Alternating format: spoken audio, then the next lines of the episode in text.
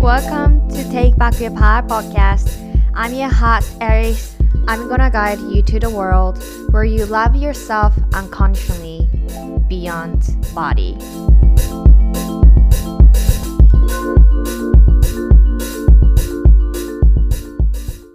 Welcome to Take Back Your Power podcast.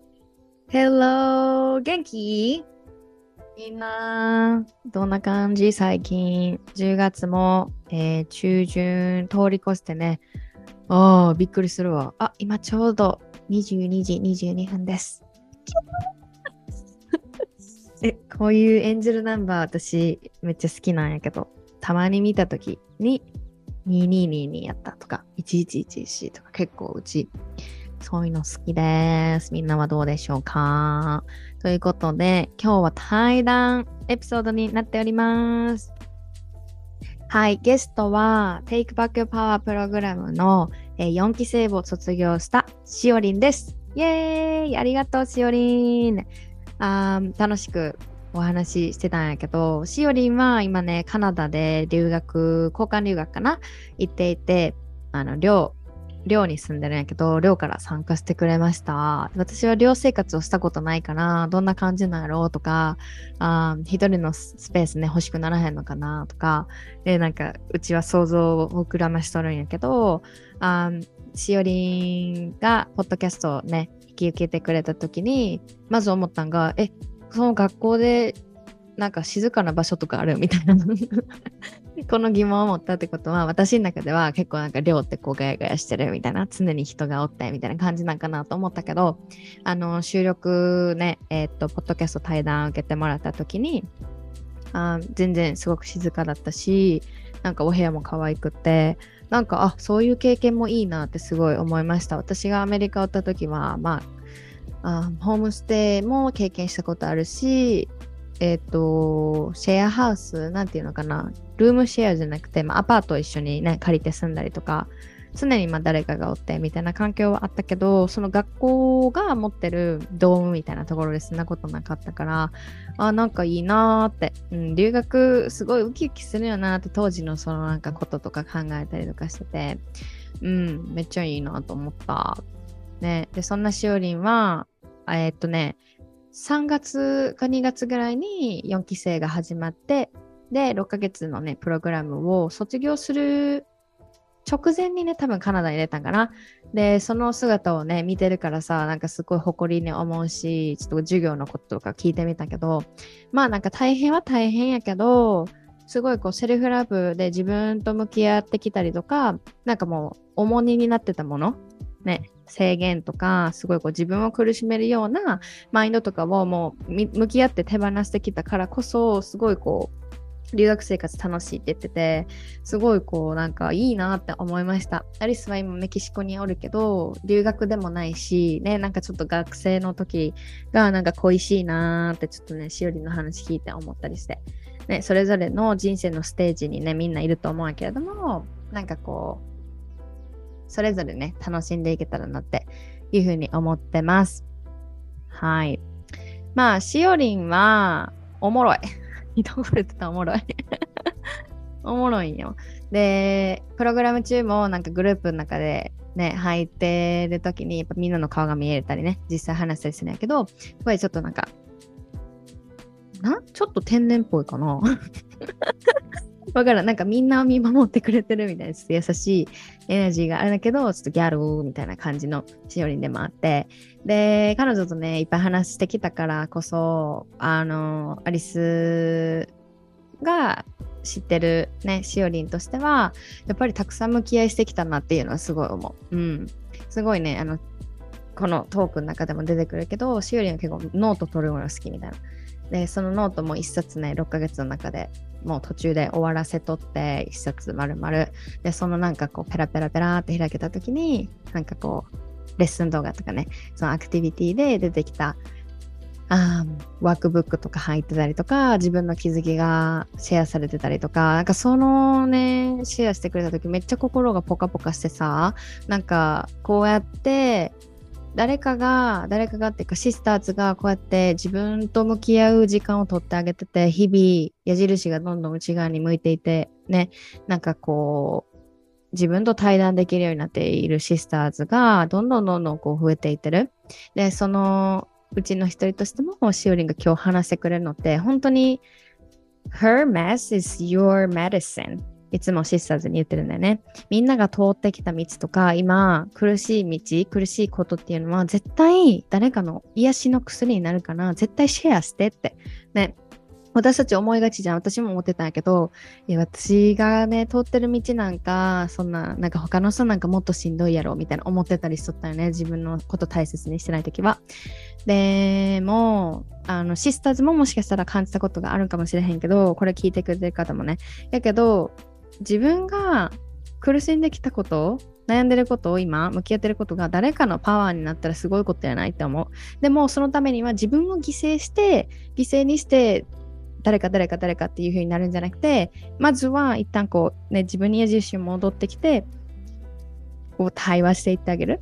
で自分の I am enough だったりとか I am worthy I am beautiful 自分を自分で認めていってあげる。その上でやっぱりこう誰かにシェアしたりだったりとか自分が自分でいることのなんだろうパワーってほんまにすごいからだからこうこの話でも出てくるんやけどなんかセルフラブって甘いじゃないのとかね。セルフラブ自分受け入れれたらそれなんかあかんちゃうの？みたいなをしおりも経験しました。もうねいっぱい話してきたんだよね。でそこで絶対絶対ねあの共感できることとか出てくるしみんながこうセルフラブとか人生に対して思っていることっていうのはうわそれわかるわみたいなあしおりんそうやって乗り越えてきたんやなとか今そういう視点があるんやなっていうのをぜひぜひあの受け取ってもらえたらね本当に私たちハッピーです。ということで、はい、楽しい楽しい対談いきたいと思います。どうぞ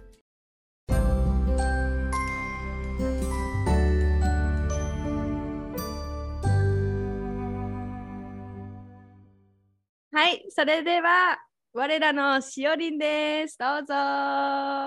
こんにちは、しおりんです。今は 大学の、はいうん、交換留学の制度でカナダのフレデリクトンっていうクソ田舎にいます。はい、でも毎日楽しい。で大学は軽音サークルに入っとってボーカルやったり、うん、あとはアニメが大好きです。はい。そんな感じ？そんな感じ。はい、ありがとう、来てくれて。いや、こっちこそ嬉しい。よかった。ヘビーリスナーみたいですね。全部聞いてる。全部聞いてる。でも本当すごいよね。なんかこのテイクバックパワーで、えっ、ー、と、4期生で入ってくれたけど、その前からずっとアリスのなんかこう活動を見てくれたっていうか、発信を受け取ってくれてて、うんうん、で、なんかすごい印象的やったのは、初めて話した時になんかもうずっとずっと見てましたみたいな。え、アリスちゃんや みたいな感じのノリやって。からの今ね、なんかこんな。すごいこうアリスはしおりのなんか波動が好きというかエネルギーがすごい心地よくて。でみんなねシスターズ素敵なんだけどもその中でもなんかこうしおりもテイクワークパワーのジャーニーを通していろんなこと向き合ってきてで現在今カナダで、ね、留学中っていうのもあるから、なんかこう、最近の出来事とか、しおりんがセルフラブをのジャーニーを通して、なんかいかにどのようなパワーを取り返してきたのか、どんな人生になっていってるのか、これからのなんか夢とかでもいいし、なんか楽しく話しましょう。うん、イエーイ、楽しみ。楽しみ。うん。どうはね、どうなんかカナダの生活は、なんか日本と比べて違うところとか見つかった？感じるまずシャワーが汚くてこれが結構目いってる。うん。目悪くてよかったなって思ってる。うどういうこと汚いって？どういう汚さ？なんかほんまに汚くてこれ建てられてからマジでめっちゃ何十年と経ってる量やから、うん、めっちゃひび割れてるし水垢あるし、みたいな。ちょっと、うん、あ大丈夫かなとか思ったけど、うんうんうん、生きれてるギリギリ。そうなんや。衛生面って結構きついよね、やっぱうん、でもな、うち結構汚いのに鈍感やから大丈夫そう。えでもさ、今みんな見えへんけどさ、このしおりのそのバックグラウンドめっちゃ可愛いよ、なんか。うん。うち的にはアメリカのギャルみたいな。ギャルなんや。こんな可愛くしてんのにギャルなんや。そういうコリアなんか。うんうん、なんか、なんて説明したらいいか分からんけど、うん、なんか、that girl ってわかる？わかるわかる。So, literally みたいな。そんなイメージ。なんかライトとかつけて。ねおしゃれいいなって、うん、おしゃれにしてんな。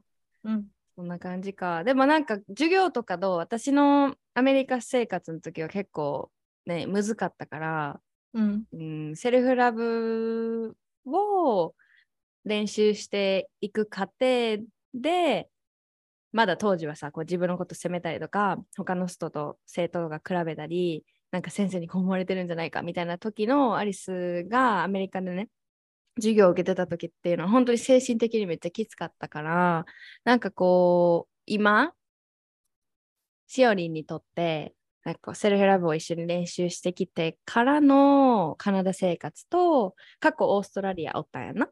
うん。それも留学やった。何ヶ月行ってたんやった？えっ、ー、と、3ヶ月。うんうんうん。なんかその時と今比べて、なんかどんな感じとかある？もうな、全然違う。うん。オーストラリアおった時はもう完璧主義みたいな感じやったから、うん、目標ないと生きてる意味ないぐらいの感じ やったから、うん、もうとにかくいけいけいけいけいけみたいなずっと自分の心の中が、だからもう絶対日本人なんかと喋ったらあかんとか、もうここに来てんねんからもう一日一秒無駄にしたらあかん毎日充実しないとあかんみたいな。うんうん、もうなんか留学って言ってさ思い浮かぶ写真ってなんかもう男女混合のグループで、うん、ウェイみたいな感じやわかるわかる、うん、そうそうそうそう。キラキラしとるやつやね。そうそう。キラキラしなあかんみたいな感じで焦ってたし、だから体調とか当たり前に崩すやんそんな3ヶ月とかおったらな、うん。うん、その時もめっちゃ自分のこと責めててもうジェットコースターみたいな。大変やで、大変よね、うん、そうなん。や。それはなんかこ向き合い通してさ一個印象的やったのがシオニーがそのやっぱり頑張ってる方が自分は価値があるって思ってるみたいなのがずっとこう染みついてるみたいな言ってくれたんやんか、うん、その部分がめっちゃ出てたんかなって思うけど、うん、そんな感じする？ほんまにその通り、うんうんうん、もう努力してる人が一番かっこいいと思ってた。うんうん。そうなんね。じゃあなんかオーストラリアおったんはどれぐらい前の話？高校2年生やから、うん、今大学3年生やから45年前とかうんそっか。でも頑張ったよね、うん、そのえ頑張った。と思うな、うん、もうその時のしおりんのなんかこう自分の知ってることとか意識とか教わってきたことで一生懸命やってたなと思ったの、うん、めっちゃ愛おしくならへん愛おしい。泣きそう普通に。そうか。じゃあなんかテイクバックパワーに集まってくる子たちってやっぱりこう自分のことどんどん愛したいっていうのが共通点であるんやけど悩みとかさ、うん、こう日々感じてることってそれぞれ違うと思うな。うんうん、でなんかなんでこう一緒にセルフラブ学んでいこうと思った当時のその例えば今言ってくれた完璧主義とか頑張らないみたいなのがあったと思うけどなんかこうしおりんがもう決意した、うん、なんかこうてけ決定的ななんか理由とかあったりする、うんうん、どんなこと悩んでた？うん、なんかそれこそずっとアリスちゃん知っとったからさ、うんうん、いつかやりたいみたいな。直接 DM でちょっと値段いくらですか？とか言ってその、ね、お金のあれもあってそうそう。で何回かその3期の時に聞いたりとかしてこう逃してたりしとったんやけど、うんうん。もうその4期生募集の時がもうほんまに人生でどん底のメンタルやった。うん、でなんでやろ？あの時ちょうど冬休みやったから多分、それこそもういけいけみたいなマインドやからうち長期休みに入ると結構軽いうつっぽくなってたの、うん、なんか進んでない。やっぱ今日休暇やから基本みんな休む時期やんか、うん、やけどうちはそこでみんながやってない時にどれだけ差をつけれるかですよねみたいな。うん、そうやったからもう毎日これして朝8時に起きるトーイックするとか、そんなカツカツスケジュールとか結構入れちゃうタイプやったから、それできてない自分をめっちゃ責めたり、え、なんでうち12時まで寝てんのみたいな。とかがあるから、いつも長期休みはガクンってくるタイプやったんやけど、うん、その時の休みは特にうち2021年頑張りすぎてた分もあり、マジでどん底をやってん。うんでお父さんとの関係もなんかちょっと気まずくてあんまうまくいかんかったりとかもしてっていうのがいろいろあって、マジでどん底やったからもうアリスちゃんにすがるしかねえと思って。なるほどね。なるほどね。なんかあの普段からアリスはセルフラブっていうことで、まあ、向き合いのこととか感情のこととかあったけど、なんかなんでなんでやった？なんて言ったらいい？しおりんがこううわめっちゃすごい気持ち下がってるわとか、うんなんかこう辛いなーっていうのがあったけど何がキーポイントやったと思う？なんか何に希望を感じてたとか？なんかなんでセルフラブだって思ったんやと思う？えなんでやろう？うん。でもなん直感かもそれこそ、うんうんうんずっとアリスちゃんのこと知っとったから高3ぐらいからセルフラブっていう言葉とか、まあそれこそツールとしか思ってなかったけど、うん。ちょっと内容とかも知ってた。自分を大事にしようとか。うんうんのはなんとなく知っとったからそれが足りてないんやろうなと思ったし、うん。ツールとして取り入れたことでちょっと楽になることもあった。うんうんうんから、なんとなくあ自分にこれが必要なんやろうなっていうのを思ってたしうん。あと何よりなんかもうアリスちゃんがキラキラして見えて、その時、今もやけどな。そう、だからもうこの人やって思った。はい、ありがとう。めっちゃ照れたもん。なんか、え、うちの、ね、なんだ、そそうやね。あの、4期生で今回入ってくれたけど、あの、うんしおりんとのう DM ん開いたら、え、過去にで、なんかメッセージしてるやん。せやっで。ていう、こう、なんか認識したタイミングがあって、ちょっとにやけた。うんお金のこと聞いてたから。そうやね、そうやね。まあ、そこ気になるよね、やっぱり。うん。そうか。わめっちゃ、めっちゃわかるもん。なんかこう、休みの日、やからこそやらなあかんみたいな。もう、それも発するカルチャーよね。うんこれ、めっちゃ話したと思うけど、なんかこう、しおりんが、なんか、何やったっけ、短距離の方法しか知らんみたいな話やったやん。あれなんかシェアしたいことある？なんか、どんな発見があったとか、どんなんやった今まで。いや、あれ結構革命やって、自分の中で。うんもう、死に急いでたみたいな。毎日うん。で、それが正しいと思ってたし、なんか自分の体力を知らんから、もう一生短距離だなみたいな、一生ボルトみたいな感じで、ずっとカレンちゃんとかとこの話をしてて、こう予定とかお互い見せ合って、えちょっとあんた今ボルトなってんで大丈夫とかうん話したりすんねんけど、うんうんなんか長距離が悪って思ってたの。そゆっくり走ってうん遠くに行くことがうん悪って思ってたけど、うんなんかそこで、あ、別にいいんやって思ったんよね。うんうんうん別に短距離じゃなくても、マラソンみたいにゆっくり走った方が逆に遠くまで行けたりすることってあるやん。うんそうそうそう。だからだね。うん。休憩所とかでお水もらったりとかさ、マッサージ受けたりとかさ。そうそうそう。幸せに行けるみたいなうんうんうん。そうやな。短距離の時は、今は何？両方いけるぜみたいな感じ？どなんて、How would you describe? それがなんかうん。セルフラブして、それに気づいたとき、うん。もう短距離出すのが怖くなってしまって、うんうんうんまたこけたらどうしようみたいな。うんうん。これでまた体力なくなって落ちたらどうしようとかあったから、しばらくはちょっと封印してた。うんうんその短距離、ボルトになるの。ボルトはちょっと封印してた。でも、それこそなんか、だからあんま短距離って良くなかったんかなって、次はそっちにスイッチして。うんうんうん。でも、うちよう言ってたよ、なんか手札みたいな。その話聞きたい、手札。手札何のこと手札って。え、だから、え、うん手札って何の？ことやったっけ、なんで手、どう、what is, what is, when do you use that word? 手札？手札ってどういう意味、いなんか一般、ジェネラルに。うん。なんかこう、じゃあ、うん事柄がありました。うん。今日朝起きてしんどいやっとするやん。うん。その時、自分の手札にポジティブカードを出すか、ネガティブカードを出すか、うん。うん。ニュートラルカードを出すかうん。みたいな。オプションがあるってことやね。そうそうそうそう。うん。そうやってテイクバックパワー入っていろんなこう知識を得てあ、うん。この生き方でもありなんや。この生き方でもありなんやっていうのでこう自分の手札が増えていく感じ。うんだからその分自分に合った1枚をその日の朝選べるから生きやすくなる感じ。間違いわない。えかる？ボルトのみや専属やった時は、ボルトのカードしかなかったの？えボルト毎カードしか日ボルト。ないから、うん。それしかないから体力が尽きてこう、うん、ちょっと軽い打つみたいな感じそう。で。それでもボルトしかないね、うん、めっちゃ過酷やんな。だってさもう本当に自ら人生ハードモードにしてるというか、うん、でも今のさそのしおりんの話聞いて絶対これってしおりんだけじゃないってすごい思うし、まあ、過去のアリスもその手札が社会から教えられた手札しかないから、うん、やししかもそれってもうハードモード発する、うん、 go go go go のそのめっちゃ masculine なカードしかないよね。で私たち特に女性の体って周期があるししおりんはどう？満月とか新月とか影響を受ける？なんか感じ方とか。ね、うん、ライオンズ、ライオンズゲートやったらライオンゲートなんか、うん、やばかった水星とかさ、水星逆行とか、うんうん、まあなんかこう、自然とあの調和してない時っていうのは社会の声しか聞いてない時っていうのはもういかにプロダクティブになるかとかいかに差を残すかみたいな。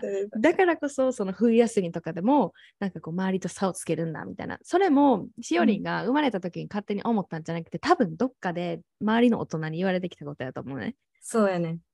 私はその塾の先生になんかこう冬休みが鍵やぞみたいな夏休み、みんな。ね、そうそうそう、ここ鍵やから、みたいな感じでめっちゃ言われてたから、思ったんだよね、ちっちゃい時から。あ、そうなんだ。そうしないと、私は、なんか、I'm not worthy to、なんだろう、exist in this society みたいな、この社会に堂々と胸張っていたらいけないや。って、どこがこう、なんかちっちゃくちっちゃくね、すいませんみたいな感じいて、なんかこんな私が不完全な私がすいませんみたいな感じで、うん、どんどんこうちっちゃく畳んでいってしまって、もうパワーめっちゃ手放すように仕向けられた社会じゃない？いや、ほんまにそう。いややな。だからその手札を増やしていくのも単にさ自分に優しくなりましょうっていう手札で自分が頭で体で心で理解してなかったら絶対エゴの声入ってくるやん。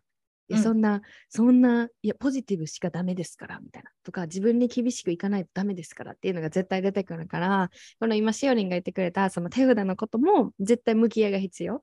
うん、いや、しおりんも向き合ってきて、これは自分にとってすごくこう、いらないというか、持ってってもいいけど、100%常に出すものではないな。これどうかなってやってみて、とかさっきボルトを出すのが怖くなったっていう時期もあってそれってすごいこう私は自然な反応やと思うんだよね、うん、今までいいと思って信じてやってきたことが崩れる時期。でそれをダメかのように思ってしまう。けど短距離で頑張れるのもなんていうボルトになれるのもなんかしおりの長所、うん、強みになるしここで言ってるのは、なんか常にそのボルトで行こうぜみたいな。ボルトもボルトもそんな無理やろみたいな。常にな、短距離あんな全力で走って。じゃなくて、休むことを徐々に学んでいったりとか、ね、なんかこう、抵抗感あった？その手札増やしていくときに。どんな、うん、どんな感じやった？振り返ってみて。だってそれこそ、頑張らないと、苦しまないと結果は出ないものってずっと思ってたから、え、その、え、ちょっと待ってくださいみたいな。ボルトなくしたらもう私はみたいな感じやったから、うん、もうそこに対する完璧主義とか、うん、なんやろ、ボルトの手札をちょっと一旦置くとか手放すとか、もうそれが泣くぐらい怖かった。そうなんだ。うん、何感情的に言うと、感情で表すとどんな感情経験した？そのボルト手放す手が一旦置くとき。置くときなんか、うん、や ばいやばい、やばいみたいな。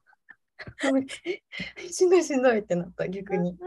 めっちゃ怖かった。ね、わあ。で一回さボルトを封印してた時期あるやんか。うん、あれのプロセスを得て今どんなことが言える？どんな関係性がある？ボルトとか自分の手札と。休んでた時期？うん、なんか、あ今今今、なんかこう、ボルトがずっと常に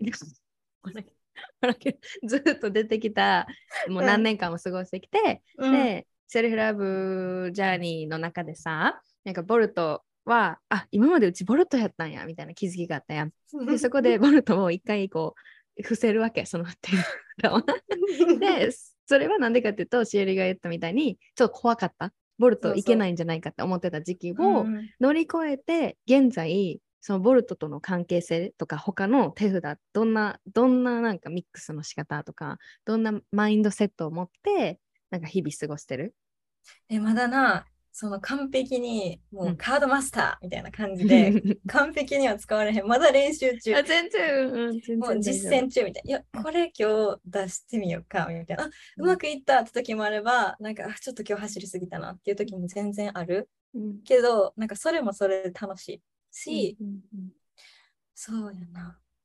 なんか、うん、前よりもうんいろんなカード出してるし、うんかつ、なんか今はちょっと結構短距離より長距離ばっか出してるかも。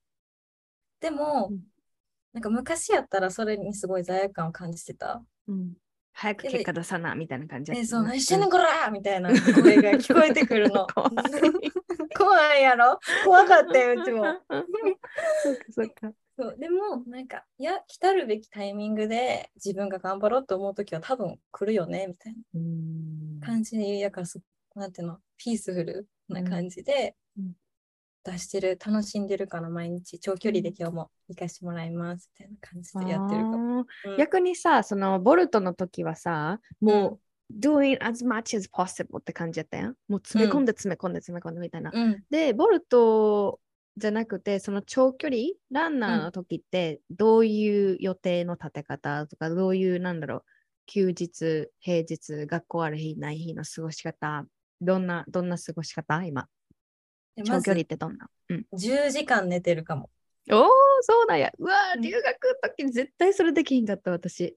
えそうやろ？10う時ちもできひんかったいな。。うん。そうやねん。成長じゃない、うん。そう、オーストラリアの時とか絶対できひんかった。え、どんな感じやった？オーストラリアの時。早く起きろもったいないもったいないみたいな。動け動け動け今日どこ行く？今日どこ行く？みたいな。家にいるなみたいな。うわー。なんかそれこそね。うん、そう、先生に家ばっかりおったら何も学ばれへんし、うん。逆に心しんどくなるよみたいなのも聞いてたから、うん心しんどくてもあ外でなあかんみたいな。思思ってたうん。そうやんな。めっちゃわかるわ。なんか今はどう？その、もちろんさ、外に出たらいろんな出会いもあるし、自分のコンフォートゾーン出るっていう意味で成長にもつながることもたくさんあるんやけど、なんかすち二つの違うなんかエネルギーがあるなと思って、一つ目は、その出ないといけないみたいな。出ないとうん私は、I am missing something. That's why I had うん to go out なのか、それとも、なんかこう、家におる日も自分のね、エネルギーチャージやし、それ別に行かなくってもいい外。でも、なんかちょっと怖いなって思う時もちょっとプッシュしてあげるだったりとか、なんかこう、どっちにいても、I'm not missing anything っていう感じ、そんが、な感じ。そうよね、なんかめっちゃ心の平穏じゃない、うん。いや、どう？なんか人間関係とか、しおりのその留学生活って結構あると思うねん、これ。あの、私もさ、あるある言われとってん。あの、え、アメリカ行く前に一人出会った子があって、その子フィリピンになんか5ヶ月ぐらいおったよね。で、その子なんか武勇伝じゃないけど、なんか、え、どんな感じやったん？留学みたいな、リスも行くねみたいな感じで話してたら、男の子やねんけど、もうなんか、もう何 ?5 ヶ月でいかにどれだけ得れるかやで。みたいなめっちゃかっこつけたの、それってさ。で、アリスそこでめっちゃプレッシャーを考えたんよ。感じたんよ。うん、で、出発してからもその子の言葉がずっと頭の中に残ってて、あ、そっかって。なんかもうめっちゃ鬱とか、すごいこう悲しいっていうなんか感情を経験してるのに、自分はダメなんだって。なんで留学、せっかく来たのに何してんのみたいな思考になってしまって、それがめちゃくちゃしんどかった。そのサイクルから抜け出すのに、もう負のスパイラルしかなかった。わかそんなる。感じじゃない？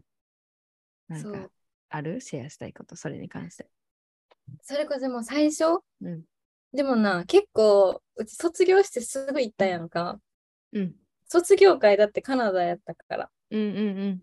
そうそう。だから、あの、そんなにこう空白も空いてなかったから、ちゃんとセルフラブベースは保ってたんよな。うん。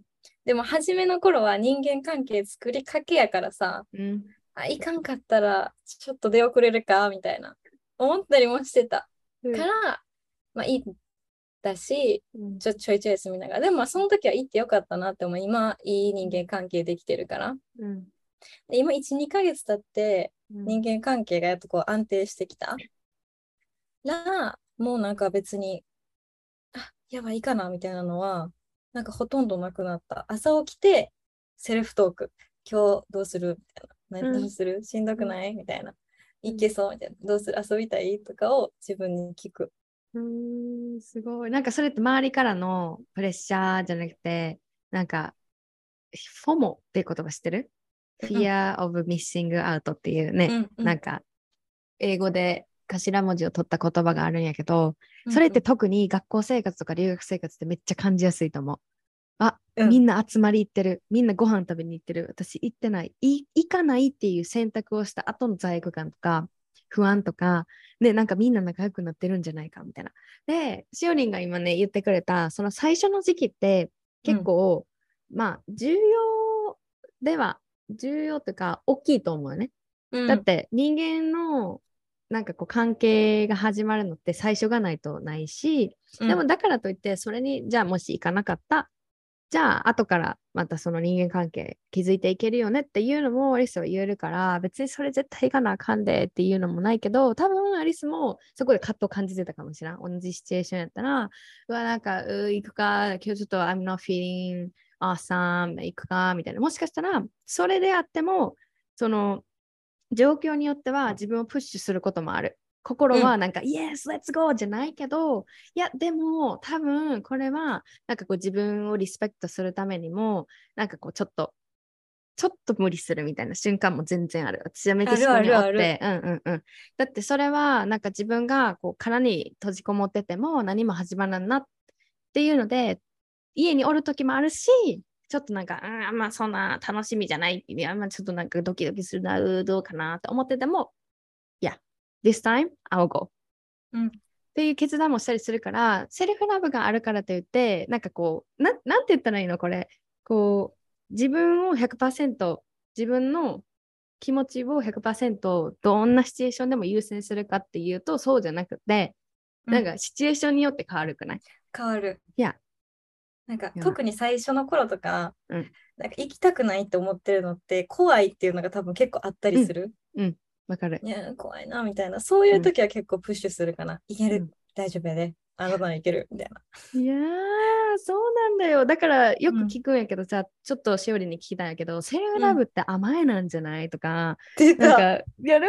結構あるし、多分絶対、絶対ある。これ聞いてくれてて、セルフラブわかるけどな、今の自分受け入れたらなんか甘えじゃない？とか、もっと自分にね、もうしおりめっちゃわかると思うけど、もっと厳しくやった方がいいんじゃないとか、それに関してなんか伝えたいこととか、自分のなんか過去の経験とかも含めて、今どう思うかみたいな、みんなに伝えたいことある？そのセルフラブ。え甘えなんうちじゃないも、うんあの、I am not enough を心から理解できるのにすごい時間かかった。うんなんでかって、やっぱ、そのずっと男性性の強いエネルギーが流れてる社会で生まれて、ずっとうん20年間生きてきたから、目標がないとダメって思ってたし、うんもう生きてる価値ないレベルと思ってたし、だから、なんやろうな、常に走り続けないとダメになってしまうってずっと思ってた。一回落ちたら終わりみたいな。もうめっちゃそう思ってたから、自分にこう許しを与えるというか、今の自分に満足することイコール対価になるんじゃない？みたいな。すごい思ってた。でも、なんか一回やってみればよかったなって思った。そんなに強くこだわらずに。うんうん。どういうこと、うんやってみたらよかったなって、何のこと？なんか一回自分を認める期間みたいな。やってみたらよかったなと思った。まあ、認めたら絶対ダメになるってやったことないのになんでそんな強く思ってたんやろうって思った。食わず嫌いみたいな。確かに。いいんじゃない？うん。そう。だから、すめっちゃ強く固執してるものって、大体なんか、なんていうの、もう絡まった糸みたいな感じで、うん。そこほどけば楽になるものって多くない？うん。だから固執してるなって思えば思うほど、多分そこ一回ほどいてみた方がいいんじゃないって今のうちやったら思うかも。なるほどね。うんだからそれを今、こうなんか葛藤、葛藤すると思う。だって、うん、しおりんもアリスももう全員、ほぼ全員。だって生まれた時からさ、なんていうのかな。コンシャスレベルがやっぱ違うというか、今はこうやって内観したりとか、自分のメンタルのことを勉強してきたりとか、向き合いを通して、しかもそれって時間もエネルギーも必要だし、なんかこう、一瞬でわかるもんじゃない？けど、ちっちゃい時とかからこう成人していくにつれて周りが言ってることが全てなんだってやっぱ思っちゃうよね。今のこの社会だと。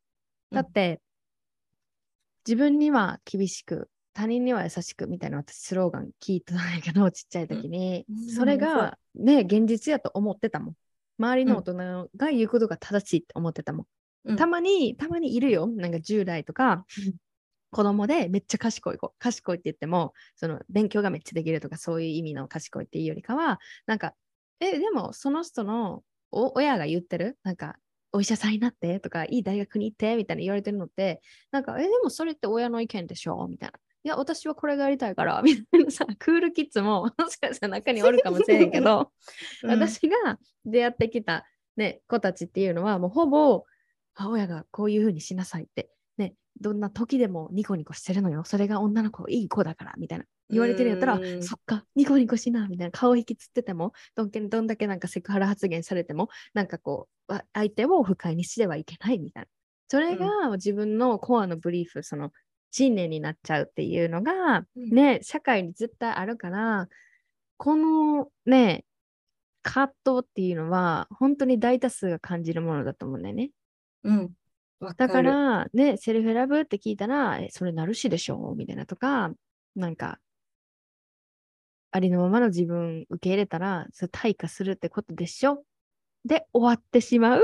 なんかこのうん。風潮っていうのをほんまにどうにかしたくって、う。うん。ん、だからこそその葛藤を感じるのは悪いんじゃなくてなんか一番悲しいことって葛藤を感じるからそれはいけないんだみたいな。でも自分を愛するジャーニーっていうのにシャットダウンもう本を閉じてしまうみたいな、あこれあかんみたいな。なんか言葉あるやん英語でさ。なんかカバーでジャッジしないでってその本の中身を。っていうのあるけど、うんまさにそれが起こ起こりやすいんじゃないかなってセルフラブってその社会の風潮とか今までの、ね、男性社会っていうのもあるしあとは何根性論我慢論みたいなのあるやん。ん。今のさ世代変わってきてるけどまだまだこう上から受け継いでるものって本当に内側に入り込んでるからやっぱりこう心のどこかでなんかアリスとかシオリンとかこのポッドキャストを通してえ、あなたそのままでいいんだよって今一回受け入れてみたらみたいな言っても、あ、言ってみようって思っても絶対抵抗感感じるよな、これ。感じる。絶対感じる。うんいやー、なんかその抵抗感、抵抗感ってどういう感情やと思う？なんか、それに関して、しおりんの視点ってある？抵抗感ってななんで感じるんやろ、うちら。やっぱ自分がずっと生まれてきて、こう、うんシーンとなってたものを自分でぶち壊すってめっちゃ怖くない、うん、怖い怖い怖い。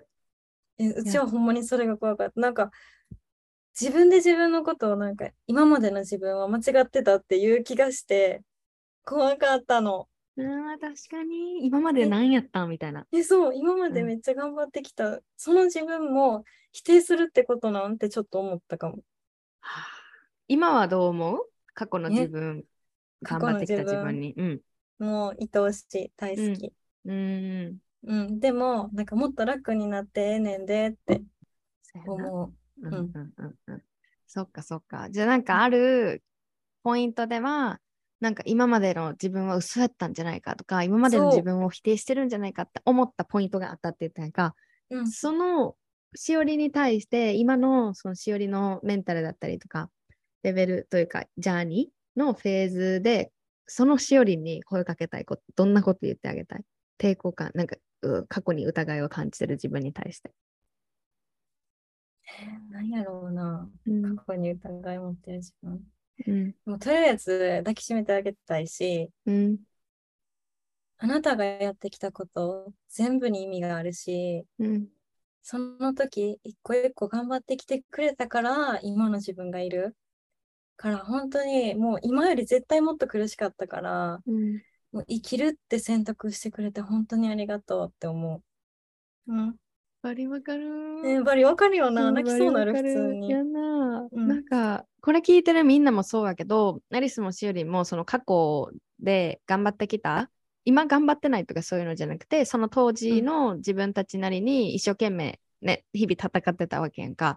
で、その自分自身を否定するんじゃなくてなんか本当に今日までもうジャーニーって人生生まれた時から今日まで続いてるからがそこまでよくやってきてくれたなって You made it!、うんだってお祝いしたい気分にならへん？すごいことなんだよみたいな。いやななんかようわざわざそんなハードモードを全部選んで生きてきたなって思う。頑張ったなって。うんわかる。じゃあなんか今のそのカナダの生活ではどう？今オーストラリアおった時はもう自らしかも無意識でやな。今やったらわかるけど、うん、当時はそれが当たり前と思ってもう全部ハードモード。もう一生懸命やるなもっともっとやるな完璧目指すな全然そんな、うん、昼まで寝とったらもうありえへんぞみたいな感じやったけど今どう？学校生活とか友達関係とか留学生活？えっ、ー、とな、まずなんかその最初の方ってやっぱ交流会とかあるし、うん、なんかそういうの一日休んだらどうもなんか仲良くなってたらどうしようとか多分思ってたんやろうけど昔やったら、うん、なんか今やったらそんな一日でできた友情なんかもろいもろい大丈夫大丈夫？えそうそう思わん？ほんまにな。うわ、わかるわ。自分を下げないってことよね。あ、そうそうそうそう。うんうん、なんかそんな一日いかんかっただけで、うん、なんかはぶられるんやったら、もう別にその頃と仲良くせんでもいいわくらい。Oh my god. あ、yes. Yes. え、わかる？あれわかる、うん。そうなんや。ちょっと、そういう視点が必要なんだよね。なんかもちろん輪の中に入っていくことも楽しいやろうけど、うちらが自分のことを、まあ、価値を築いてない。自分は I am enough っていうのを分かっていないと、相手に合わせすぎてしまう。相手がこういう反応したから私はダメなんだ。うん、私はこの輪にいてはいけないんだ。ああ、はぶられたじゃないけど。で、なんかちょっと被害者モードに入る。だけど、ね、I am enough があったら、if you want to, I will, なんていうの？この一緒に仲良くしましょう。でも、うん、if you don't like it, I'm fine. っていうなんかこの余裕の姿勢。え、わかるわ。これめっちゃ大きいと思うで。だもう I'm so 何？proud of you first? And I'm so jealous because これなんか全然さ過去を見たときに、なんか、たまにねキュリアスになるんよ。私が今もしこのメンタリティで自分のこと大切にしてるアリスでもう一回留学行ったらもっとちゃうやろなみたいなとか、なんかこう気になるんよね。なんか想像したりするよね。あ多分こういうシチュエーションやったらこういう風な向き合いとかこういう風なねなんか感じで旅してたやろなみたいな。って思ったりするからもちろんねそのアリスが留学行きたいと思うやったらもちろんそれはアリスの人生からなんかこう行ってみたいって思う時があるんやったら行くと思うけど、でもなんかそうやってこう身近にさ、しおりんが Take Back Your Power をしたわけ。で、その状態で留学にポンって行ったしおりん見てると、なんか、エキサイルわかる？なんか、so happy for you って感じ。そうそうそうそう。でも本当になんか羽伸ばして羽広げて、ね、で、アリスも そのアメリカ、アメリカに行きたいと思った理由がそもそも人生変えたいと思ったからね。で、そのアメリカイコール人生変わるみたいな、うん、その方程式ができてたので、しおりんが言った留学生キラキラしてるそう。その前にそうやで。うん、で、行ってよかったけど、やっぱりそのギャップに苦しむことになるし、なんかその、なんていうの、周りに楽しそうとか華やかだねって思われるために、できる友情関係って私は何ぞやと思うけどね。それって本当に。それ私はそこまでの価値、価値観、価値を置いてないから、本当に自分がね、なんかこう心地いいというか、うん、いろんな人と交流持ってみるのはいいけど、そこで本当にすごくこうコネクションを深いところまで感じられるのって正直一握りやと思うんだよね。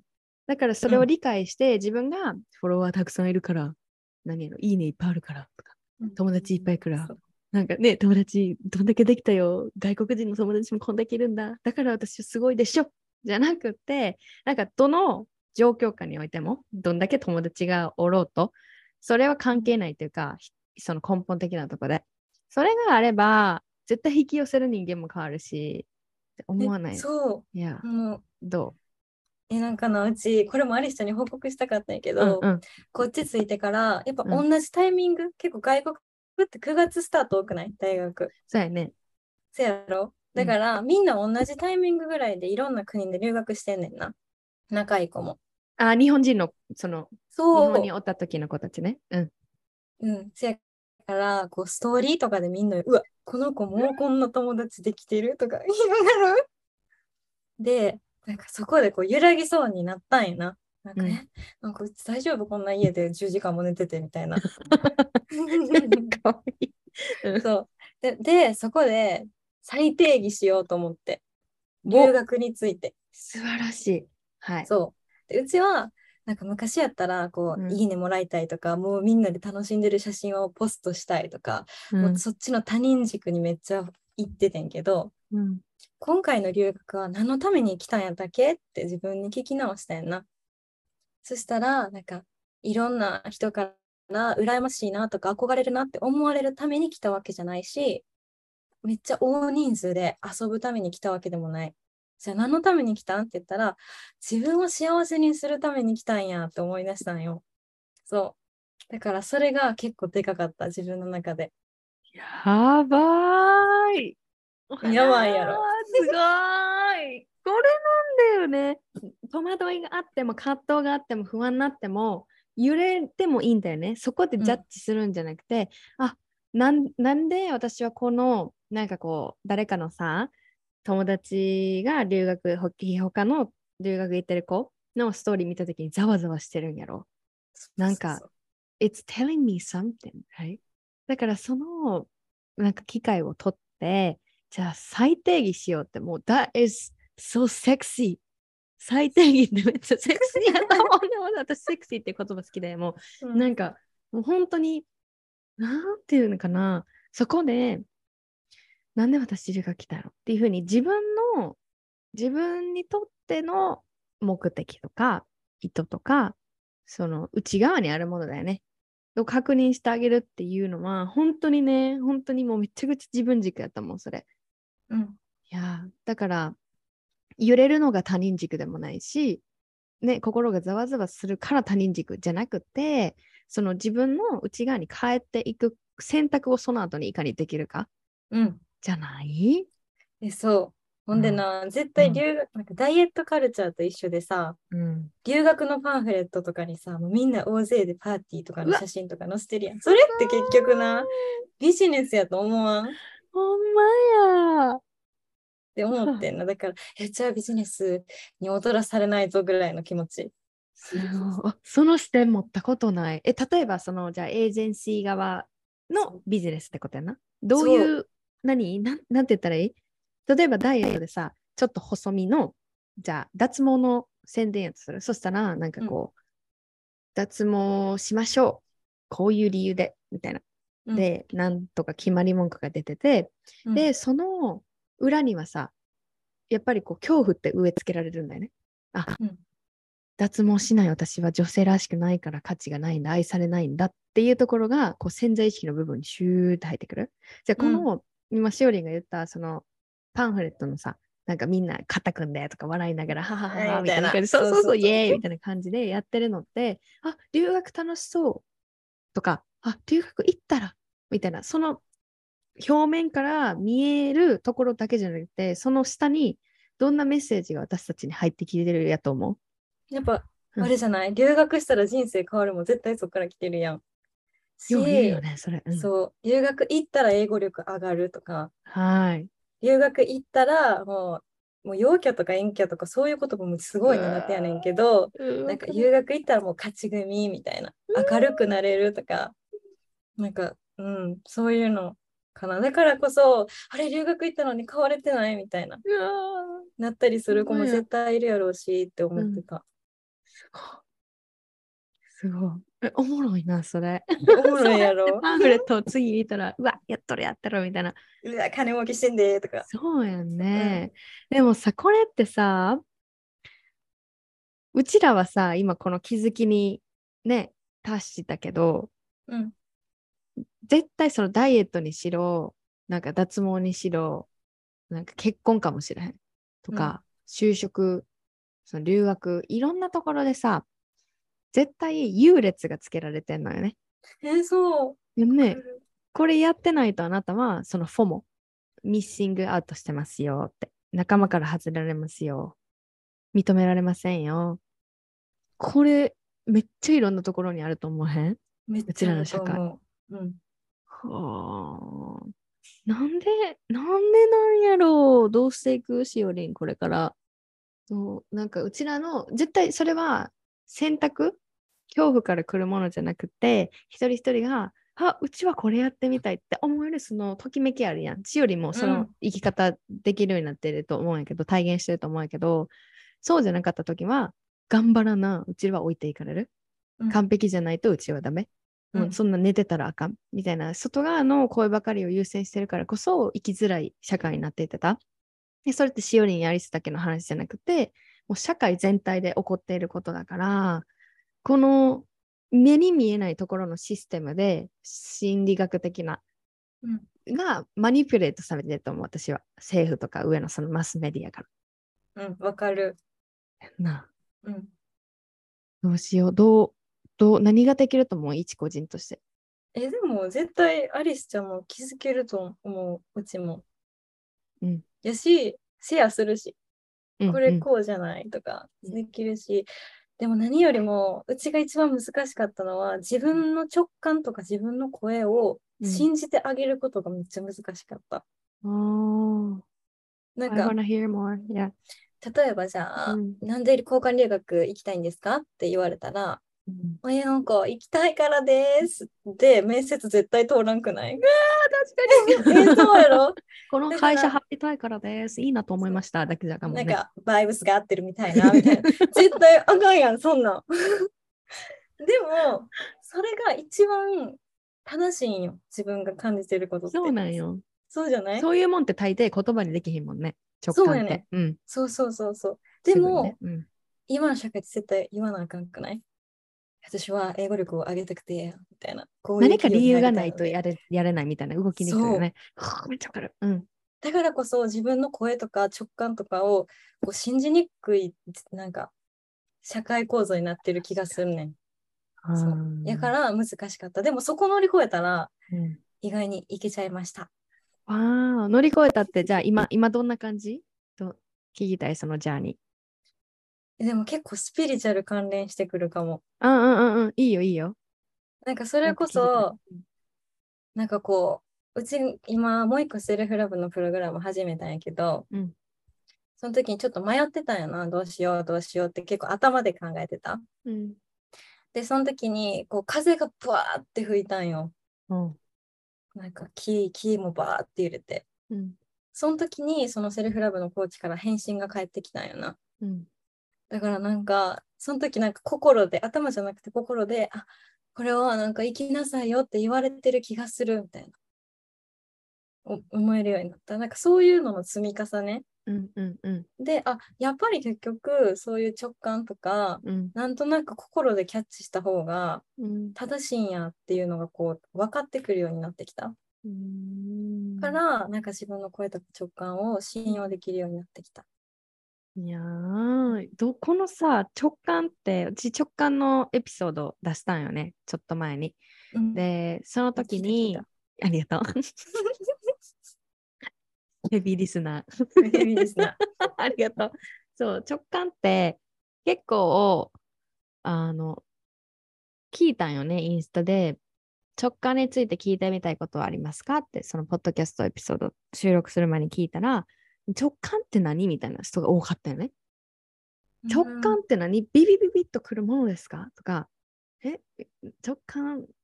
わかりません。みたいな、感じたことないです。みたいな。声があったから、あそうなんか。みたいな。で、自分自身のその直感を信じる、なんかジャーニー、今までどんな感じがあったかって言われると、うん。確かにあるんだよね。こっち行きたい、これやりたい、この人に話しかけたい、これ食べたい。なんかピッと考えずにこう、なんか心がセンサーで出してくれるものみたいな感じかなと思ってるんやけど、でも、聞かない習慣になってるんよ、それを。スプレス。うんもうパチパチパチって扉を閉めてしまう。箱の蓋を。いや、その習慣が慣習みたいな、もうカルチャーの中にあるから、社会の中にあるから、直感っていうのを教わらない。うんじゃない？だって、誰も教えてくれへんかったもん。そのこれ直感、直感っていう話題にならへんもん、そもそも。友達の間とか、まあなんかさ、女の勘でとかそういうのは聞くけどさ、そういう使われ方、そういうレベルの使われ方。でも、このさ、うち、今いるフェーズで、自分の生き方どんなんですかって言われたら、こういう言い方もできるなと思って、え、うちは頭で考えません。心に導かしてますみたいな。ほんまにそうやと思っとって、考えへんもん。もちろん、なんか、ロジックになる瞬間もある。ね、例えば、エピソードでも言ってたけど、カナダ行きたいってなったら、よし、じゃあ行こう、カナダ。でもそこからロジックになる必要もあって、治安はどうなのか、どういうところに、ね、行くのかとか、エリアとか、言語は何なのか、ビザは必要なのか、飛行機の、でかね、そういうところはあるから、直感だけで生きてるかって言われたらそうじゃなくて、でも、どこに行きたいか、その人生で、場所とかそういう意味じゃなくて、どういう人になっていきたいのか、どういうなんかことを達成していきたいのか、今日は休みたいのか、そうじゃないのかっていうのも全部心が教えてくれるというか、うん、時々分かんない時もあるんだよね。あれ、これって怖いからちょっと今日行かないようにしとくって言ってるんじゃないのみたいなのとかもあるから、なんかそこは自分と対話して、結局は自分が決めていくっていう部分もあるけど、そのね、周りの声を優先するっていうのをやめていくだけでも、めっちゃくちゃあの今まで隠れてたものが見えてくるっていうんだからみんなが直感は外から得るものじゃなくてどっちかというと泥団子あるやん泥団子磨いたことある？あるある。キラキラにするやつ。ああいう感じ。今まであるんだよ、泥団子はあるんだよ、そこに。うん、だけど、どんどんこう泥を周りにかぶせていくような生き方しか教わってないから直感がわからんってなってるわけで、実はその外のやつをピカピカキュッキュッキュッキュッって磨いていったら、あ、そこにいたじゃんって、こっちなのねみたいな。そうそうそうそう、ヤッホー言うてくれるから、そこに行くまでの練習をしていってあげることがキーなのかなってめっちゃ思うのね。うんうん、わかる。なんか、いや。友達とかにどうやってしおりは直感を得たんみたいな言われないけど、違う、得たんじゃないの。取り戻したのっていう感じ。どっちかってじゃない？だから、うん、あの、アリスちゃんも言ってたけど、うん、あ今まではこうなんかこうあロジック、うん、頭が動いてたみたいな頭ばっか先動いてて心置き去りって感じだったけど今は心先に進みましたじゃそれをサポートするためのロジックって感じ。Right, right, right. そう、そんな感じ。そういう関係性よね。うん、そういう関係性。いや だって直感、これさ、今言ってくれた、どうやって得たん？外から得たじゃなくて、内側に眠ってたのを、こう呼び起こしても見たのよ、みたいな、たのよっていうので、マジでその Take Back Power のコンセプトと一緒やなって思う。私たちはもう、We are everything we need、うん、で、このままで enough やし、もし、わ、I desire、なんか desire があるんだったら、そこに go for it っていうのも、なんかすごいこう柔軟な生き方ができるようになったんやけど、あのね、なんか直感と共に生きるようになって、不安も出てくる時もあるんだけど、なんか、あ、なんとかなるでしょうっていう、なんか、出てくるよね。いや、だって、私は導かれてるんだって思うし、スピリチュアルに抵抗ある人って多いと思うよね、この社会の中で。なんか、やっぱり、まだまだ血、うち今、今さ、風の時代って言われてるやん。でもその前は血の時代で何かこう証拠を見ないと信じたらいけないとかなんか何か目に見えるものやったらユニクロでお金出したらユニクロの商品が来るけどそういうそれこそセルフラブの投資とかなんか目に見えないものに投資するっていう恐怖っていうのはやっぱり血の時代から来てると思うんだよね。でもどんどん私も最近感じるけどあやっぱりこの時代の流れってめっちゃ変わってきてるなみたいなオンラインのそのサービスもどんどん増えていってるし、エアビー、エアビーとかさ、なんかレンタルカーとかさ、所持しないけど、なんかこう空間をシェアするとか、ね、そういう動きがどんどんどんどん、うん、なんか変わっていってるのかなっていうふうに思ったりする中で、やっぱりこう、血にしがみつくと、どんどんどんどんしんどくなっていくと思うんだよね。周りが、うん、周りが、なんか、えっと、就職した方がいいって言ってるから、その結果にしがみつくみたいな、その周りの肩書きにしがみつく。それがダメって言ってるんじゃないけど、うん、それしかオプションがないと思ってしまう。だけど、シスターズ、特にシスターズ、テイクバックパワーしてきたシスターズを見てくると、本当に心が赴くままにいってて、失敗なんかないんだよね。学んでいるだけなんだよね。でその失敗するかもとか、周りからどう思われるか怖いっていうふうに生きてた時と、全然こうエネルギーレベルが違うもん。で、そこ一回解放していってあげるから、その後のジャーニーがもうぴょんぴょんぴょんみたいな感じやない。だから最初に、あの、しおりんはほんまに気球みたい？これ収録ボタン押してから言ったっけ？忘れてるけど。覚えてない。そう、そんな覚えてない。あの、ほんまになんか、気球ってさ、一回ファイヤーつけたら、ポーって上がっていくやん。だから、つかめないんよ、誰も。下から、うん、なんか、カナダ行ってどうすんねんとか、なんか、留学来てんねんからもっと頑張れよって下から言っても聞こえへんもん。う私はこれでこっちにつあのなんかつな連れて行ってくれるから心がって。っていう風な生き方ができると、その気球に乗ってる人たちと会えるんだよね。Does it make sense? いや、だから下から、うわーって言ってる子もちっちゃくちっちゃくなっていく。で、うん、if you want to come with us, come. もしその気球のね、そのセルフラブジャーニー行きたかったら来なよって。やけど、あなたは私たちをこう bring down することはできないよっていうなんかそういうイメージがある、私は。うちら。確かに。うちら？うん、うちら。そう。で、うん、もう一個シェアしたいのが、あの、うん、しおりんとさ、そのテイクバックパワーの期間内で、まあ、メッセージする時が結構あったんやけど、その中で、うちもすごいこういい気づきになったなって思うのがあって、その直感って結構、あ私ら大切にしてるから、その話かな？なんかの気づきで多分しおりんがシェアしてくれてて、うちが返信してる時に、なんか、あこれめっちゃいい気づきやんって思ったのが、どれだけこの社会にいる私たちの中でどれだけの人が見返りを考えずにやりたい方向に行ってるの言ってる人がおるんだろうみたいな。覚えてる？こういう話え覚えてる。それアリスちゃんがなんか言ってくれたよな。ボイメで返してくれた、そうそうそう。それがなんかうちの中ではえ確かにみたいな。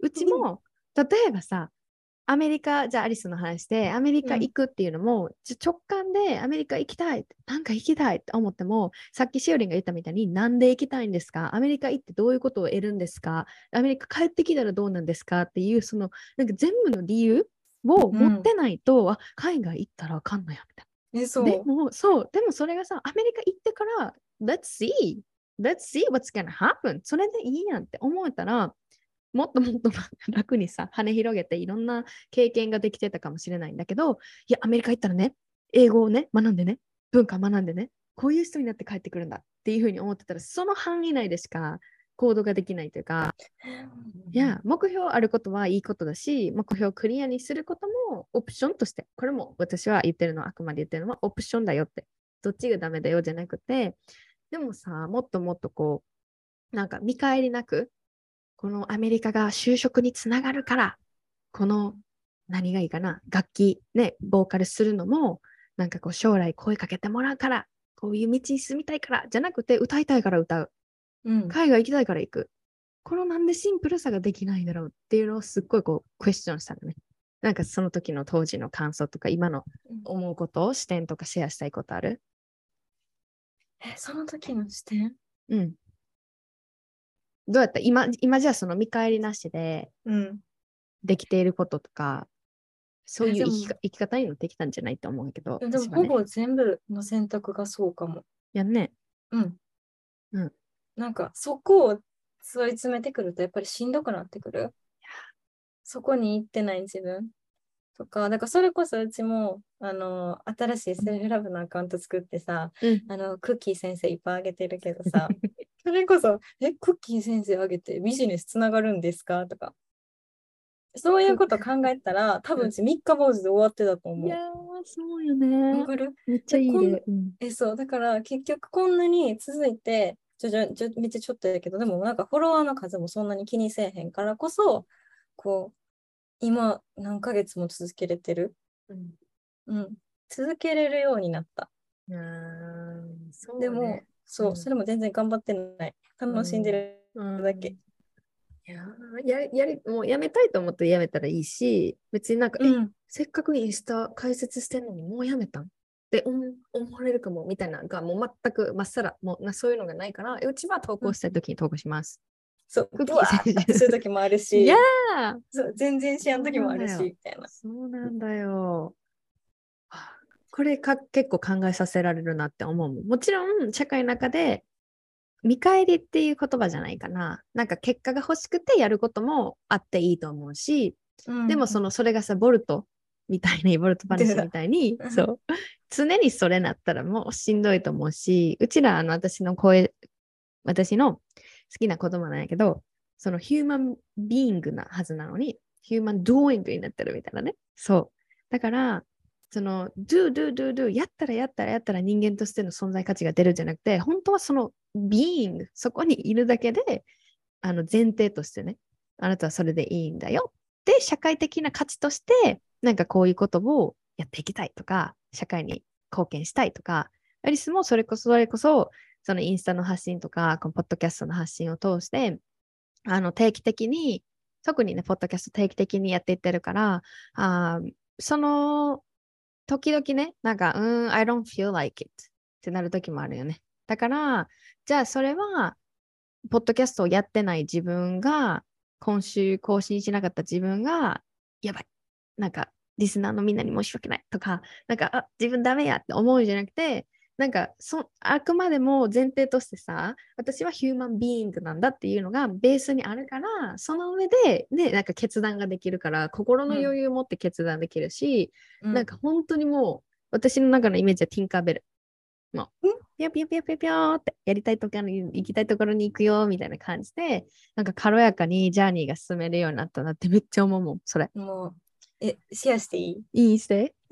昨日、うん、昨日ほんまにちょうど、明日アリスちゃんとのポッドキャストやとか思いながら停電してたんやけど、うん、その時に友達日本におる友達からの DM が来て、うん、あんま喋ってなかったんなうちがカナダ来てから、うん、でもなんかその子がなんかいつもあの最近あんまりメンタルの調子が良くなくてみたいな、長文でな。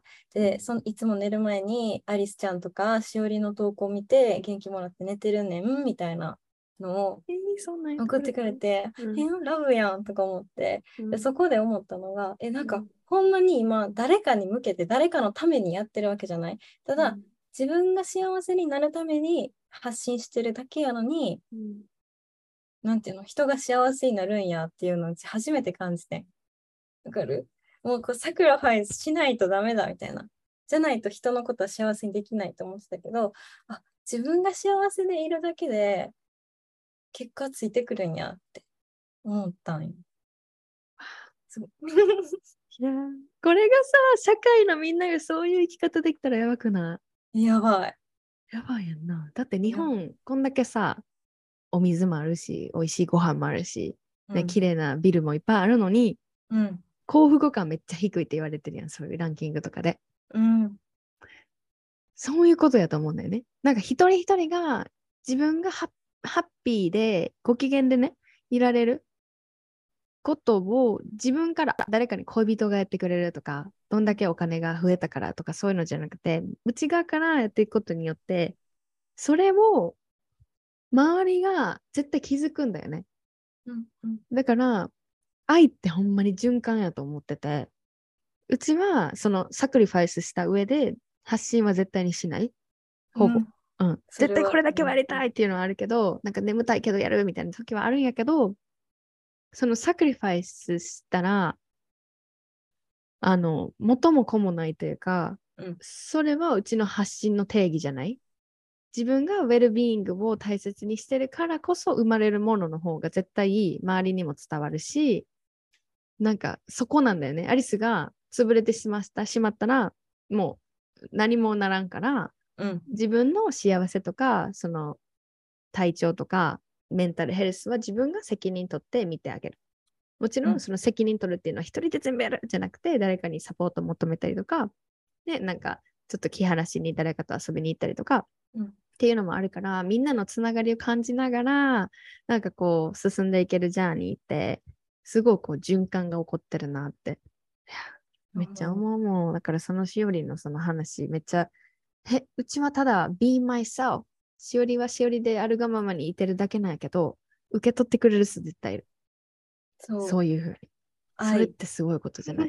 ほんまに。めっちゃ感動した。ああ、その子も気づいてね、いけたらいいね。うん、うん、みんなそれぞれタイミングがあるから気づきっていう。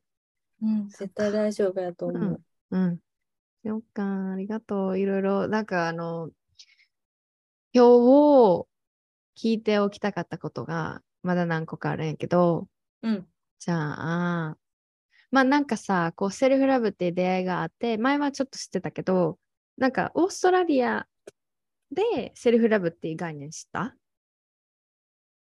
え、じゃあ、うん、なんか、高3、うち、それこそなんか、英語特化コースっていう国際っぽいコースに高校の時おったから、うん、なんかその時に、やっぱ英語で検索してたよな、自分の英語力上げるために、ストイックやってんけど、うんうん、で、その時にセルフラブとかセルフケアとか、そういう単語がめっちゃ出てきたから、そこで知ったって感じ。うん、おそう、さっきさ、なんか、その当時、その高校生の時やった？うん。うん。に、ツールとしてセルフラブを取り入れた時に少しこう体とか心が楽になったよっていうふうに言ってくれたんやけど、セルフラブがなんかそのさっき言ったツールって例えばどういうどういう感じ？何を取り入れてみたん？その当時。今日は疲れたからお風呂でキャンドルこうやってやって寝ようとか、うん、今日は頑張ったからケーキ買ってあげようとか。あなんかどっちかっていうとセルフケアの方なんかな？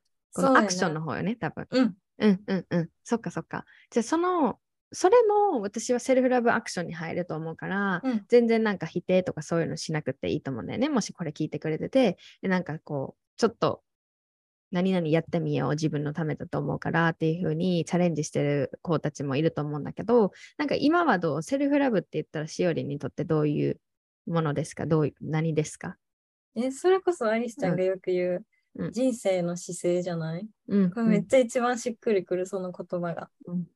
頑張ってなくても頑張っててもしんどくてもしんどくなくても自分のことを大切に思ってる、それがセルフラブやなって思う。うん。そうね。だからセルフラブって甘いじゃないのっていう次元ではないよね 次元じゃないよね。うん、そうそう感じる気持ちもわかるけどそうじゃなくてじゃあそもそもセルフラブって甘いじゃないかって自分に対して愛を持って接するためになんかこう条件付きになってないかと。さっき言ったように頑張ったからケーキあげるとか何々だからみたいなそもそもなってるんじゃないかな。そこをじゃあそこからちょっと見つめ直していくのはどうっていうのも絶対セルフラブジャーニーに入ってるし、うん、姿勢やから、うん、うん、そういう意味でねなんかどんどん認識も広まっていってほしいなって。はい思います。じゃあ、また聞きたいのが、うん、なんかこう、テイクバックパワーさ、何月に始まったっけ ?3 月 ?5 月？あれ？感覚が変になってる。8月末に卒業したから、8-6?2? 2? 2か3月ぐらい ?2 ぐらいぐらい。そうやな、3月多分、3月に始まって、なんか、どうやった？プログラムでも、ジャーニー進んでみて、なんか感想感想教えて感想。感想？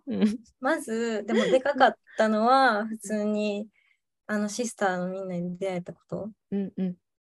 これ、結構バケモンでかくない？でかい。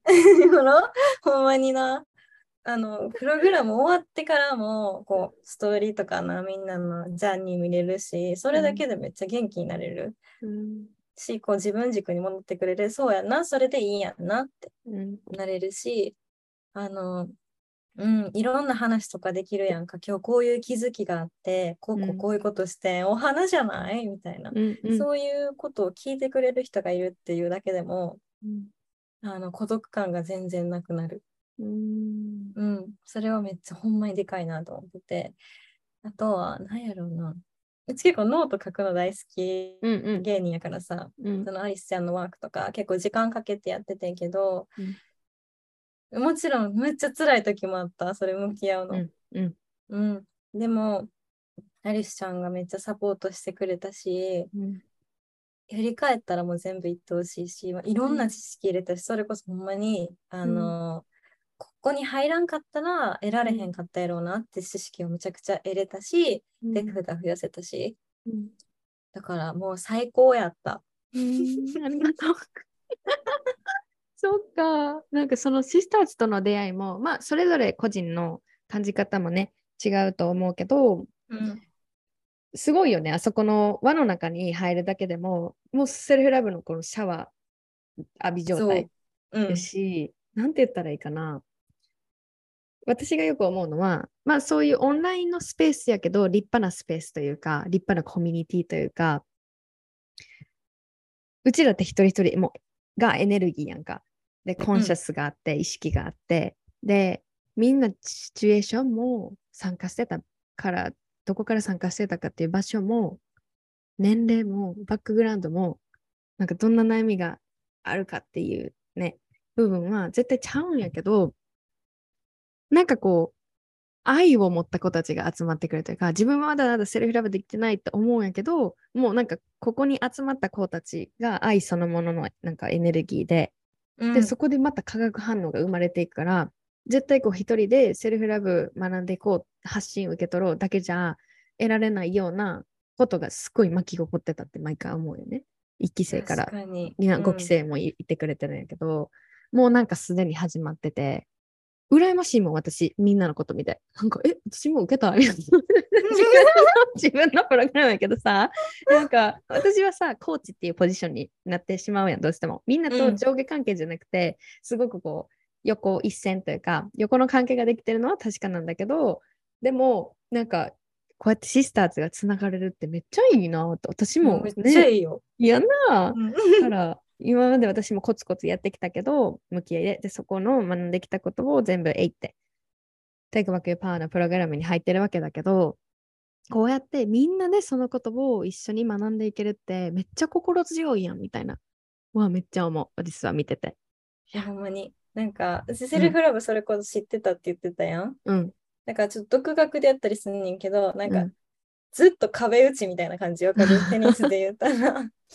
ずっと壁打ちしてる、うん、でもテイクバック入ってそのメンバーとか仲間とかコーチがいるから、うん、まくなるのもやっぱ早いって思った、うん、いろんな視点が入ってくるしね。そうそうそうそう、揺れることもあるんよね、シスターズの中で。しおりんはどうやったかな。なんか、あの子めっちゃ頑張頑張ってるっていうか、あの子めっちゃ花咲いてる、うん、咲いてるとか、めっちゃ変わりだしたとか、うんうん、わかんない。そこでね、比べるとか、圧倒されるとかあると思うんだけど、うん。でもそれでも学びにつながるというか、意味があって起こってるというか、学びのために。じゃあもう感じへんかった。感じんかった。なんか感じてなさそうやなと思ってた。なんかあのしおりの印象は、うん、いつもなんか軽やかな感じ。だから 悩み事もあるんやけど、しおりんはどっちかっていうと、なんていうのこれ、遊牧民みたいな言葉ある？遊牧民？のイメージ。え、何座？うち、うん、天秤座。天秤座か。天秤天秤座はあんま分からんけど、うん、あの、ヤギ座やねんな、私。で、うん、ヤギ座は結構自由の民みたいな感じで言われることが多くて、うん、なんかそういう感じかなと思った。しおりんは。そう、なんかポポッカッとなんか、ポケーみたいな、いやほーみたいな感じやったから。ちゃんと考えてるで。考えれないとは言って。そうなの、そうなの。まあ、イメージはね。うん、でも、誰かができたって、例えばじゃ報告するやん、自分にできてないこと。うん、それ見たら、え？ってことは、うちもできるってことですよねって思ってた。うんうんうん、やねなんかそれ、すごいいいわ。いや、だから、わ、なんかみんなでまた話したい。1期生から今5期生やけど、なんかみんなでね、集まれる機会とかなんか作りたいなってリスも考えとって。会いたい。そうそうそうね 画面越しに。あってなってるわ。ほんまに会いたいオフラインで。そうなんよ。うん、そっか。じゃあなんか、ちょっと想像してほしいんやけど、テイクバックパワーのこの、うん、このタイミングで、今年の3月から8月かな ?8 月末までっていうタイミングで、そのプログラムを受けてなかったら、なんかどんな人生今歩んでると思う？いや、まずカナダ来れてないと思う。ああ。っていうのも、ほんまにどん底すぎて、うん、ほんまにあの落ち着くお薬とか病院でもらったりしとったんよ。うんうんっていうぐらい結構やばかったから、うん多分まずそもそもカナダ来れてないと思う。あの波を乗り越えてる自信がない。っわあ。ていうぐらいこう、うんマインドセットが180度ぐらい変わったから、うん。うん。やし、あと、うんあれやわ、就活やめるとか絶対言ってない。わあ。え、就活やめるってどういうこと？み周りに親とかに言ったってこと？そう。え、ちょ、この話さ、うんシェアするわ。うん。してち。ょうど昨日お母さんとその話をしててんけど、うん。自分の中で就活はもうしないっていう決断はできてんな、テイクバックやパワーを通してな。うんなんでかって、それは心がノーって言ってるから、それだけ。でも、そういうふうに直感だけを信じてる生き方うん。をしてると、やっぱり、うちはどうしても親とぶつかってしまうところがある。うんうんうんうんで、昨日たまたま電話でその話をしたときに、なんか、それこそなんでなん？てすごい理由を聞かれてんな。その時に初めて言ったってこと？そう、え、ほほのかに匂わせてたんやけど、うんはっきり言ったのは初めてで、うんうんで、そこを深掘りされたのも初めてやって。うんうんそうそう。で、それでその話をしてんけど、うんなんやろ、でも、一番自分すげえって昨日思ったのが、今までやったら、やっぱうん親、うちお母さんお父さん大好きやからさ、うん認めてほしい。ねんうん自分がやることに対してな。うんうんし応援してほしいって思っちゃう。せやねん。うんだから、だからうちはこう思うから、こうやねんって。でその考えも古いから、みたいな感じで結構今までズバズバ言っててんな。うんうん応援してほしいから。かわいい。うん。でも昨日は、うん。なんか自分、一番な、その認めてほしかったのは自分に認めてほしかったんやっていうのがうち分かった瞬間があって、テイクバックやパンで。うんだから、俺、お母さんにこれ、とかお父さんにこれ絶対認めてもらう必要ってあるってちょっと喋ってるうちに思ってきて、うん。もちろんな、応援されたらめっちゃ嬉しいじゃん、大好きやからな。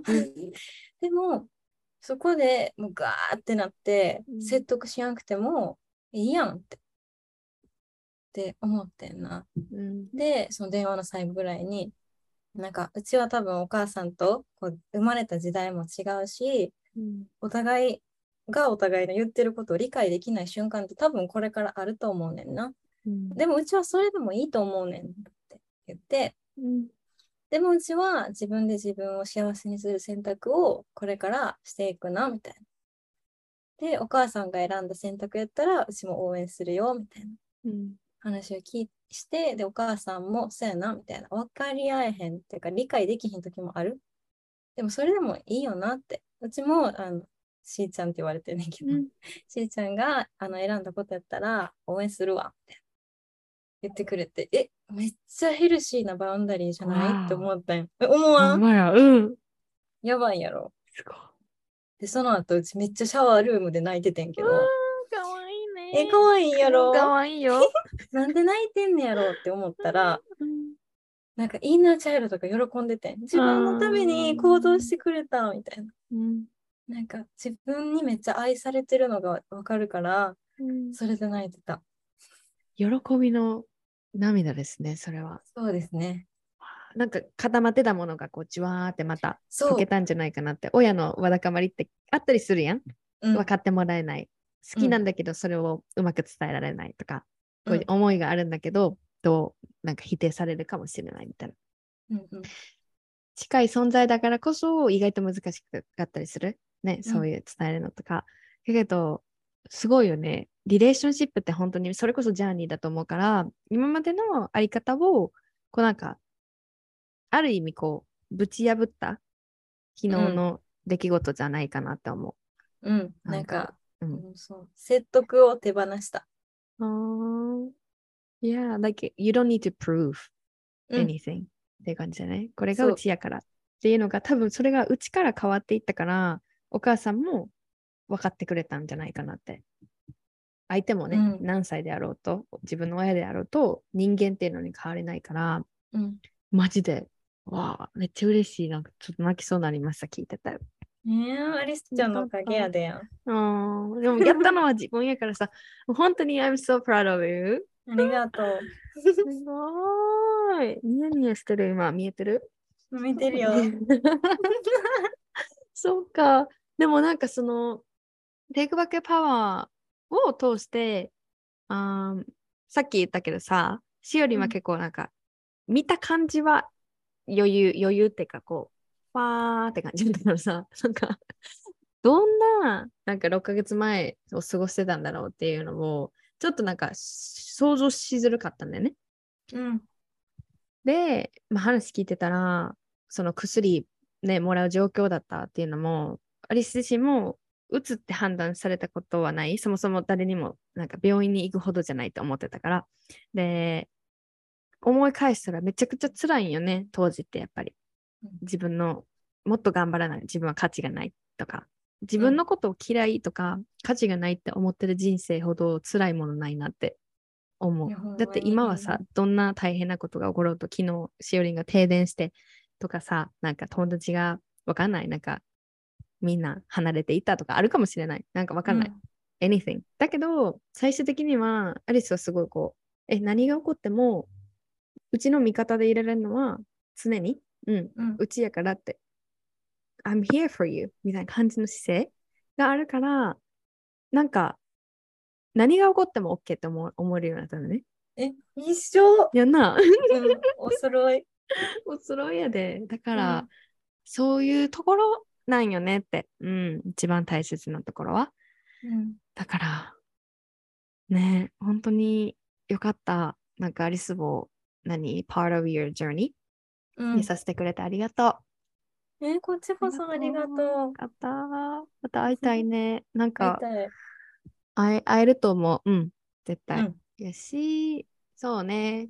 じゃあなんか最後に聞いてみたいのが、うん。じゃあみんな、この世界中のみんな、まあ 日本語でになると思うけど、こう、しおりんが伝えたいこと、何でもいいです。そのセルフラブジャーニーに関することでもいいし、スペシフィックに、例えば人間関係とか、なんかセルフラブって甘いじゃないのとか、そういうふうな声に対してでもいいし、なんか今、whatever you're feeding right now, let it out. 何伝えたい？みんなに。なんかよく聞かれるうんのは、なんか、セルフラブできないみたいな。うんめっちゃうちも言われるんやんか。うん、どうやってるみたいな。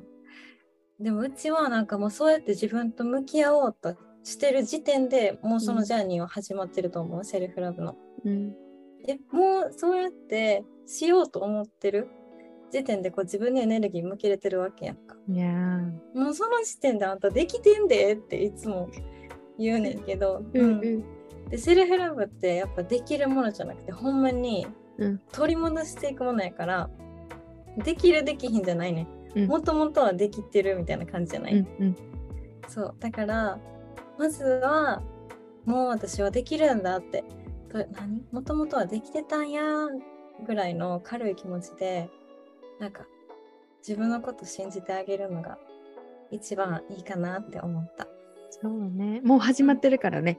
そう、んもう始まってるからあとは信じるだけ。ねいやー、ありがとう。絶対届いてまーす。えやったーありがとう。じゃあなんかもしあのこのエピソード聞いてなんかいいなとかこういうとこすごいこう愛を伝えたいっていうのがあったらしおりんの DM にって言って大丈夫？あ、大丈夫。うん。どっちのあれがいい？クッキー選手の方か。あ、クッキー選手。じゃあ概要欄にしおりんのクッキー選手って何？あの知らん方に。えうちの実家で飼ってるワンちゃんです。クッキー先生言ったりクッキー選手言ったりもうめっちゃおもろいから。ぜひ見てみてほしいなと思います。はい、では今日はたっぷり愛たっぷりのエピソードでしたが、しおりんありがとうございました。ありがとう。じゃあまたねー。